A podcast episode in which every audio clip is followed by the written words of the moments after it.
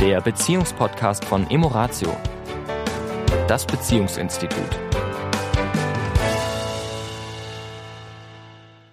Hallo und herzlich willkommen. Hier sind die Emoratioaner. Ich wollte es wieder kompliziert machen. Ja, ich merke es gerade. Hier ist der Sami. Und die Tanja. Hallo von Emoratio. ja, wir wollen diese Woche über ein Phänomen sprechen, das uns in unserer Arbeit, in unserer Paararbeit sehr oft begegnet. Wir haben diese Phase auch durchschritten. Und durchschreiten sie immer wieder. Und durchschreiten sie immer wieder, danke. Mhm. Stimmt. Und ich würde sie so als die passt schon Grauphase mal so nennen. Ne? Es ist weder toll. Weder Fisch noch Fleisch. Weder Fisch noch Fleisch. Es ist weder toll noch ist schlecht. Und ähm, diese Phase ist nötig. Wir müssen uns auch mal erholen. Erholen von Begeisterung, von totalem Spaß und Flow oder eben Streit, Auseinandersetzung, Schmerz. Also diese Phase ist gut. Aber es gibt Menschen, die haben diese Phase schon über viele, viele Jahre ohne Ausschlag nach unten, noch Ausschlag nach oben. Das heißt, sie haben eine Beziehung, die okay ist. Die funktioniert. Die funktioniert. Das Der ist Alltag auch, ist. Ist auch alles wunderbar. Ist auch, ich will das auch gar nicht schlecht reden, dass ein Team gut funktioniert, Mann und Frau, dass die gut funktionieren, dass alles klappt. Aber sie sagen, es ist so, ja, äh, könnte auch eine WG sein. Mhm. Ja, da ist jetzt nicht so wirklich so ein bisschen Kribbeln, Flirty, Körperlichkeit. Ja, aber auch miteinander einfach lachen. lachen genau. intensive Gespräche Gespräch. auch, irgendwo, wo man das Gefühl hat, man ist wirklich in Verbindung. Ja sondern jeder lebt eigentlich so in seiner Welt und man stimmt sich halt ab über dies und das und ja. ja. und dann haben wir ja eben mitunter, also ist uns jetzt da auch äh, eingefallen, weil wir auch ein paar in der Beratung eben hatten, die so ganz regelmäßig in größeren Abständen kommen und die, die auch dann wirklich so über sich selbst ein bisschen enttäuscht waren und meinten so, ne, wir kriegen immer so gute Ideen von ihnen und, und ja, und dann machen wir es irgendwie einmal und finden es dann irgendwie auch toll, aber ja, dann schläft es wieder ein. Ja, wir haben den also, Antrieb nicht, ähm, das fortzuführen. Und ich kann das sehr gut nachvollziehen. Oft fehlt ein Bild von Beziehung in ganz toll. Ja, es fehlt so dieser, äh, Menschen können ja, machen ja nur Dinge, wenn sie einen Nutzen daraus, ganz unterbewusst Nutzen daraus spüren. Etwas, wo sie sagen, ja, das mache ich, weil, und das freue ich mich drauf. Mhm. Wenn das nicht ist, warum sollte der Mensch etwas tun? Außer er würde vielleicht noch eine Belohnung bekommen. Ich sage jetzt mal Geld zum Beispiel. Mhm. Aber mhm. sonst wüsste ich jetzt nicht, warum er das tun sollte. Gerade wenn es auch darum geht, eben Gewohnheiten zu unterbrechen. Ja. Das hat ja oft damit auch zu tun. Ne? Ich muss eine Gewohnheit verändern und muss dann auch noch hinter dieser neuen, ja am Anfang anstrengenden Gewohnheit, wie du sagst, dann auch noch einen neuen Nutzen erkennen. Ja, ja also es braucht ja diese, diese zwei Schritte. Erstmal sozusagen die Kraft überhaupt aufzuwenden und dann auch noch zu sagen, wofür denn eigentlich. Und in unserer Arbeit kommen ja dann noch andere Paare, wo es eine dritte Person, also eine Affäre gegeben hat. Und oft ist es so, dass dann die Affäre, also meistens ist es so, wenn sie zu uns kommen, ist diese Affäre kein Thema mehr. Also sie, diese Verbindung zu dieser dritten Person ist gekappt. Aber der Schmerz und die Enttäuschung und die Verletzung sind noch da. Und das ist oft ein ganz spannender Moment, weil hier die Paare alles in Frage stellen. Macht das überhaupt noch Sinn? Wollen wir so, wie wir vorher gelebt haben? Ähm, und die Antwort ist natürlich, die sie selber geben, nein, so wie es vorher war, auf keinen Fall. Wir wollen anders, wir wollen ehrlicher, offener, ähm, intensiver. Also so, äh, wie das jetzt da vor dieser Affäre war, auf keinen Fall mehr. Und hier passiert etwas, und das ist das, was wir vor 14 Tagen hatten, da passiert ein großer Schmerz. Und dieser Schmerz weckt uns auf, der rüttelt uns auf, der lässt uns sagen, von weg, also ich mhm. will das nicht mehr so, ich will das jetzt in anders, ich will eine schöne Beziehung. Oft ist es interessant, dass danach auch die Paare sehr intensiv wieder zueinander kommen. Also die Sexualität, die Gespräche, viele reden dass sie die ganzen Nächte durchgeredet, sie können, die kommen mit dunklen Augenringen zu und sie sagen, ich kann nicht mehr vor lauter Reden. Ja, die ist so intensiv, weil etwas aufgebrochen ist. Mhm. Ja, eine, ja, eine Panzerung. Eine, ein, ja, und eine, es hat wirklich eine Erschütterung gegeben. Ja. Ne? Und diese, diese, wie so ein, wie so ein kleiner äh, äh Erdrutsch Ja. Und, na, und den muss man jetzt erstmal aufräumen und wegräumen und na, also man kann das einfach nicht so lassen. Ja. ja man ist gezwungen jetzt Ja. dran zu gehen. Und das ist eben genau der Punkt. Und dieses ähm, dazwischen, und das ist ja oft die Frage, was die Menschen, ne, wo wir dann manchmal so ketzerisch sagen, ne, wir wollen ihnen jetzt keine Affäre äh, empfehlen, ne, aber könnte helfen. Natürlich nicht ernst gemeint. Ne?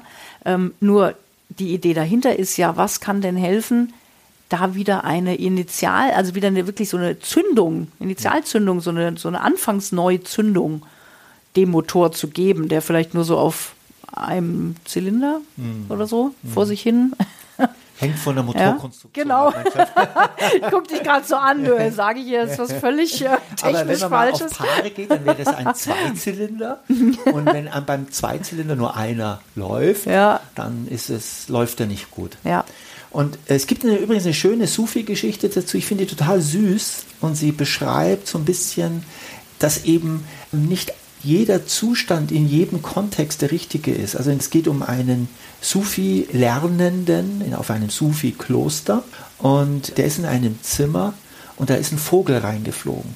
Und dieser Lehrling, der hat natürlich sehr viel Achtsamkeit und sehr viel Ruhe und sehr viel Liebe gelernt in diesem Kloster und möchte jetzt diesen Vogel ganz sanft und achtsam wieder hinaus in die Freiheit. Und er versucht das ganz langsam mit seinen Händen, diesen Vogel aus dem Fenster zu treiben. Aber der Vogel fliegt immer wieder rein, der fliegt immer wieder, der will nicht raus, der geht einfach nicht raus. Und dann kommt der Meister rein und klatscht einmal in die Hände und der Vogel fliegt raus. Ich finde diese Geschichte wirklich toll, weil sie zeigt, äh, Achtsamkeit und liebevolles Miteinander umgehen ist wunderbar, aber manchmal braucht es einen Knall, damit der Mensch in Bewegung kommt. Und jetzt ist natürlich die Frage, wir wollen ja für ein Paar keinen Knall im Sinne von zum Beispiel eine Affäre. Das wollen wir nicht. Oder einen anderen Knall. Weil ähnliches passiert auch bei Krankheit und ähnliches. Aber so, solche Sachen wollen wir gar Um nicht. Gottes Willen, ja. Ne? Sondern wie kriegen wir einen gewollten Knall, der alles aufbricht? Ja. Oder zumindest was in Bewegung wieder bringt. In Bewegung ja. bringt. Den Ja. ersten Impuls, diese Schamgrenze, die wir uns selber auferlegt haben. So, ich weiß nicht, was ich machen soll. Was soll ich denn machen? Und jeder ist so unsicher in dem, was soll ich denn tun? Und will das der andere überhaupt oder die andere? Und Mhm. ist das ge- richtig? Ist das falsch? Überfordere ich den anderen? Ja. Und da ist auch wirklich eine Krux, weil äh, das Ego spielt ja immer eine Rolle. Also ich erlebe oft Paare, wo der eine sagt, komm, lass uns das machen. Da sagt er, naja, nur weil du jetzt das sagst, dass wir das jetzt machen, so machen wir das jetzt nicht. Ja, sehe ich gar nicht ein. Und dann macht es vier Wochen später der oder die andere Schlägt was vor. vor und dann- sagt er, ja. also das letzte Mal habe ich was vorgeschlagen, da wolltest du auch nicht, das will ich auch nicht. Also es ist so dieses Mechanismus, der sich dann bei Menschen eben einschleicht, bei allen Menschen. Und die Frage ist, wie können wir als Paar einen wirklichen Impuls, ich meine nicht in Urlaub in, auf Kuba oder was weiß ich wo, das ist nett auf dem Strand, aber das ist nicht, es geht um eine wirkliche innerliche Reise, wo beide wirklich etwas miteinander erleben auf der geistigen, seelischen Verbindung, nicht im Tun, im Außen. Also Mhm. Und das kann Bungee manchmal- Mhm. Jumping ist toll. Das ist mit Sicherheit, also mal, nehmen wir mal das Bild vom Bungee Jump, das ist wirklich Oder Gleitschirmfliegen. oder vielleicht. Gleitschirmfliegen oder Tandemsprung oder was auch immer, also wo, wo wir merken, oh, Adrenalin äh, ist im Blut. Das kostet Überwindung. Das kostet Überwindung. Nur das bringt uns ja nicht zusammen, auch wenn wir parallel den Bungee Jump machen. Und hinterher uns austauschen können, wie das war. ist ja, das, ist das ein es- Stück weit, ja, aber es ist es noch nicht. ist es nicht dauerhaft. Es ist mal so ein, Ja. so ein Streichholz, aber es ist eben nicht so dieses, der Motor läuft jetzt wirklich wieder auf Hochtouren in Anführungszeichen. Ja, und da kann manchmal wirklich hilfreich sein, sich, ich sage jetzt mal, auf eine, auf eine gemeinsame persönliche Reise zu begeben. Also wir beide haben ja schon viel auch, ja, auch an Selbsterfahrungskursen zusammen gemacht, ja, wo man einfach natürlich mit sich in Berührung kommt, aber eben auch in der Partnerschaft. Ja. Ob das jetzt eben äh, ja, Tantra war, was wir regelmäßig, sage ich mal, ja immer noch tun. Gute, gute Paarseminare, also auf der Tantra-Ebene.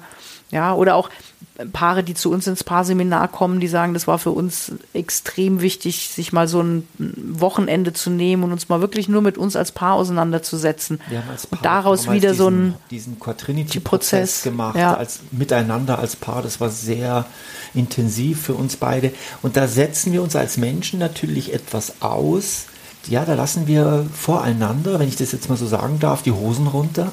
Und das ist unglaublich toll, weil da gibt es keine Grenze mehr zwischen uns. Also wir lernen uns ganz neu kennen, ohne die Rollen und das Übliche, was wir am Alltag so an Spielchen spielen, das fällt weg. Und wir sitzen eben gemeinsam im gleichen Boot.